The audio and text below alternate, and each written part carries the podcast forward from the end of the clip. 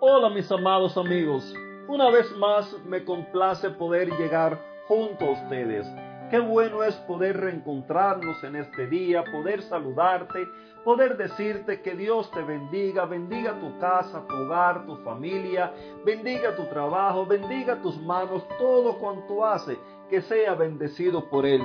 Y que su gozo, su paz y su amor sean una realidad en la vida de cada uno de ustedes.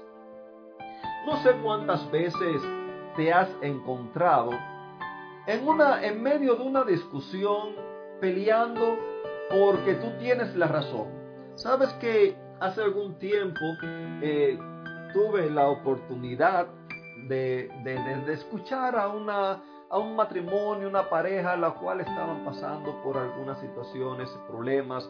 Eh, y me llamó la atención que en medio de toda aquella discusión que tenían, ambos decían, dígame quién tiene la razón. Querido, un matrimonio es para amarse. Un matrimonio no es para buscar razón. Pero yo estoy seguro que esto ha sido parte de tu vida, ha sido parte de la mía también. Yo no te lo voy a negar. Cuando no entendía qué lo que, cuál era la decisión correcta a tomar, yo también discutía por quién tiene la razón. De hecho, hay programas que se llaman así, ¿quién tiene la razón? Pero en esto, hoy no vamos a hablar de matrimonios ni nada de esas cosas.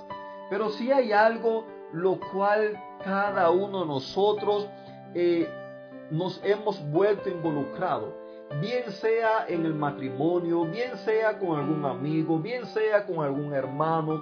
Eh, nosotros vemos eh, cómo en el mundo político, cada partido político discute alegando su razón, discute alegando su verdad.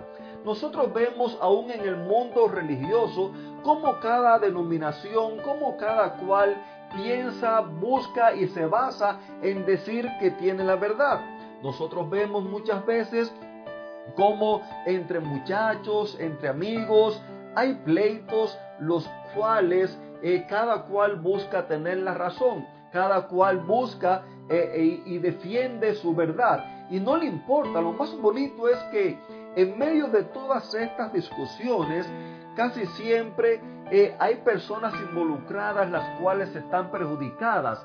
Y lo triste del caso es que en medio de estas situaciones eh, las personas lo que están defendiendo es su verdad, sin importarle cuánto hieran a la otra persona, sin importarle cuán cuál puedan ser los resultados de tratar de defender su verdad, sin importarle cuánto puedan lastimar a otras personas. Las personas cuando se cierran y se ciegan en su verdad, ellos defienden la verdad sin importarle las cosas que tengan que pasar a su alrededor.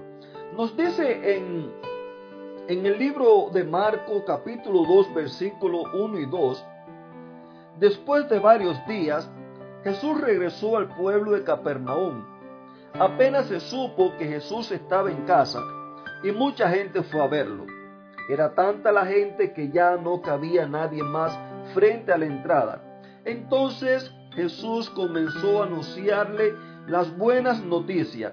Cuando me pongo a estudiar la vida de Jesús, cuando me pongo a leer sobre él, me llama la atención que Jesús pasaba gran parte de su vida enseñando y enseñando precisamente cuál era la verdad.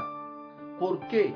Porque desde un comienzo, recuerden ustedes, ya le he hablado muchas veces ya eh, sobre la historia de Adán y Eva en la creación, eh, después de la creación, cuando ellos se dejaron engañar y seducir por Satanás. Satanás vino con una mezcla de verdad con mentira.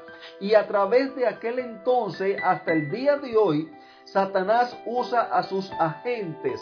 No importa si son políticos, no importa si es tu esposo, no importa si es tu esposa, si son tus hijos, si son tus padres, no importa eh, eh, de qué denominación pertenece. Muchas veces Satanás usa a sus agentes, sin importar quién sea, para traer una mezcla de verdad con mentira. Y en aquellos días de Jesús estaba pasando lo mismo. En aquellos días de Jesús, eh, solamente las personas que cumplían con ciertas reglas, que cumplían con ciertas condiciones, aquellas personas las cuales eh, vivían de una cierta manera, era la que para ellos, para los líderes, los dirigentes religiosos de aquella época, eh, podían ser aceptadas por Dios. Las demás personas no tenían la posibilidad ni siquiera de ser aceptadas por Dios, cosa que no es verdad. Por eso es que Jesús, donde quiera que él estaba, él buscaba la manera de enseñarle a las personas. ¿Por qué? Porque a través de todos los años, a través de todas las épocas de nuestra vida, hemos vivido sumergido en un mundo de confusión. Querido amigo, no importa cuántos años tú lleves de tu vida, nunca te la vas a, saber toda. No importa cuánto tiempo aquellos que hemos andado eh, en, caminos de, una iglesia, de una religión, no importa cuánto tiempo llevemos eh, eh, practicando una religión, no importa aún si, eres un pastor, si eres un, un predicador, si eres un laico, si eres un clero, no importa lo que sea, yo te digo algo, y la Biblia lo dice y Jesús lo afirmó, hay una sola verdad la verdad no la tiene nadie, la verdad es una persona. La verdad no consiste en un partido político, la verdad no consiste en, un sistema religioso, la verdad es Cristo Jesús. Jesús mismo dijo, y conocerán la verdad, y la verdad los hará libre. Y más tarde él dijo, yo soy el camino, la verdad y la vida. ¿Tú quieres conocer la verdad? Hay una sola opción busca conocer a Jesús.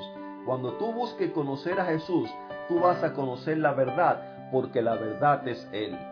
Vuelvo y te lo repito, cuando tú busques conocer a Jesús, tú vas a conocer la verdad, porque la verdad es Jesús. Y esa verdad es la que te llevará a ti por el camino de la verdad.